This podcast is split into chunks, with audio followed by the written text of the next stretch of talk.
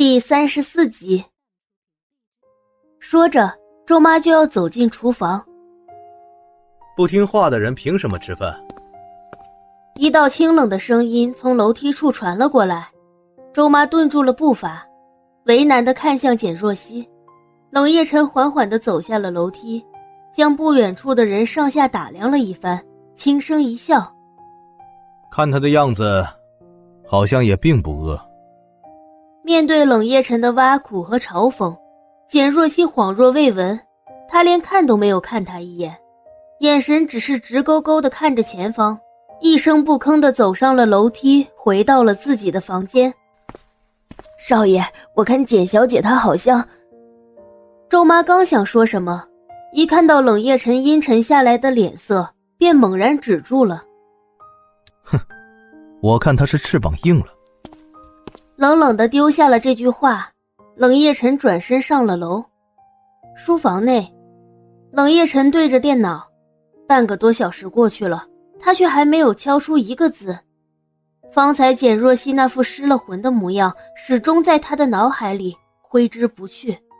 瞳孔危险的一眯，他猛然起身，大步跨出了房间，来到厨房。冷夜晨自顾的倒了一杯水。少爷。周妈见他突然下楼，有些意外，却还是恭敬的点了点头。看着在一旁择菜的周妈，冷夜晨微微思索了片刻，问道：“周妈，后来他有下来吃东西吗？”知道他话里的他是谁，周妈皱着眉摇了摇头，语气里显露出几丝担忧：“没有，刚才上去就没有下来了。”嗯。冷夜晨看似不经意的点了点头。你摘菜做什么？回少爷，这是今天买的菜，我想干脆就择好了放在冰箱，明天做饭的时候也好省一些功夫。周妈，你记着，我们冷宅每天吃的菜都必须是当天现买的，这剩菜就不要浪费了，你拿去炒了给简若曦送过去，反正她也不介意当垃圾桶。冷夜晨说的冷淡。周妈却欢欢喜喜的答应了。是少爷，目的达成，冷夜晨放下手中的杯子，便转身想要离开，可刚走出几步，又陡然回过了头，对周妈说道：“对了，不要说是我让你这么做的。”冷夜晨走后，周妈扑哧笑出了声。少爷自小个性就这么别扭，走到二楼。冷夜晨原本是想回自己房间的，可脚下的步伐却倏然一顿。他看到简若曦房间的门没有关严实，露出了一条缝隙。想着他今天的样子，冷夜晨不禁沉了沉眸，终于还是忍不住的朝前走去。站在简若曦的房门口，冷夜晨踌躇了片刻，刚想推门进去，便听到简若曦的声音从屋内传了出来，似乎是在和谁打电话。谢谢你，何然。那我爸爸的事情就拜托你了。简若曦的那一声“何然”清晰的落入了冷夜晨的耳中，刺得他耳膜生疼。冷夜晨只觉得胸口燃起了一簇怒火，他猛然推开房门，径直走到简若曦的面前，一把抢过他手中的电话。何然，我最后一次警告你，简若曦的事情以后和你无关，不要再多管闲事。话刚说完，他便挂断了电话。下一秒，冷夜晨似乎是想起了什么，快速的在他的手机里输入了一连串数字。冷夜晨，你做什么？简若曦瞪大眼睛望着他，他今天的情绪一直濒临崩溃，他不愿意放弃任何一点关于能找到他父亲的希望，可眼前的这个男人呢，居然一而再、再而三的阻挠自己。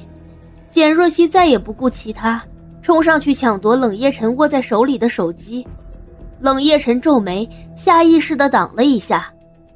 不知是他的力气过大，还是简若曦的身子太过虚弱，这一挡，简若曦居然失去重心，一下子摔倒在了地板上。冷夜晨似乎是未料到事情会变成这样，漆黑的眸子里闪过一丝慌乱，伸手就想去扶地上的人。简若曦努力的一只手支撑起身子，用尽全身最后的力气，毫不留情的推开了冷夜晨，决然的像是要把他推出自己的世界。简若曦，见他居然这么大胆的反抗着自己，冷夜晨不禁寒了眼眸。别叫我！简若曦狠狠咬牙站了起来，脚下却有些踉跄，她稳住了呼吸。出去。冷夜晨静默了一瞬，转身走出了门。之后的几天内，黎洛与何然一起动用了人手，几乎将整个 H 市都翻了个遍，可就是打探不到简雄风的下落。李嘉诚，我快要疯了！这么大个活人，怎么说没就没啊？律师事务所内，黎洛赌气的在李嘉诚的面前坐下。开始不断的发着肚中的牢骚，李嘉诚揉了揉快生出茧子的耳朵，起身去给黎洛冲速溶咖啡。黎大小姐，这地上你是找了，地下你还没找呢。你再掘地三尺，说不定就能找到了。几分钟后，李嘉诚将一杯咖啡递到了黎洛的面前。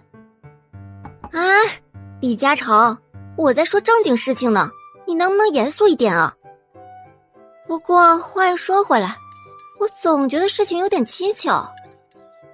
黎洛捧起咖啡，大口的喝了一口，下一秒，他眉毛猛然皱起。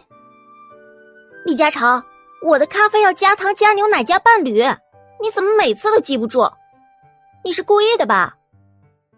我这不是怕黎大小姐吃太多糖，胖了以后嫁不出去吗？好你个李嘉诚！你个超级工作狂，竟然说我胖！本小姐天生丽质，再怎么不济，也肯定在你娶到老婆之前先嫁出去。你刚才说什么？再说一遍。听他这样一说，李嘉诚面上露出了几分不悦。黎洛嬉笑着摇了摇头。李嘉诚不满的捏了捏他的脸蛋，把咖啡端了过来，加上了黎洛爱喝的伴侣和砂糖。你刚刚想说不过什么？李嘉诚漫不经心的问起，有了他的提醒，李洛猛地一拍脑袋，刚才光顾着跟李嘉诚贫嘴，差点忘了正事儿。我在想，既然那个大冰块儿，什么大冰块儿？就是冷夜晨。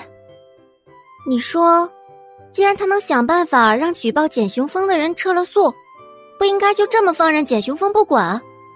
如果简雄风一不留神又被仇家盯上了，那他之前所做的一切不都白费了吗？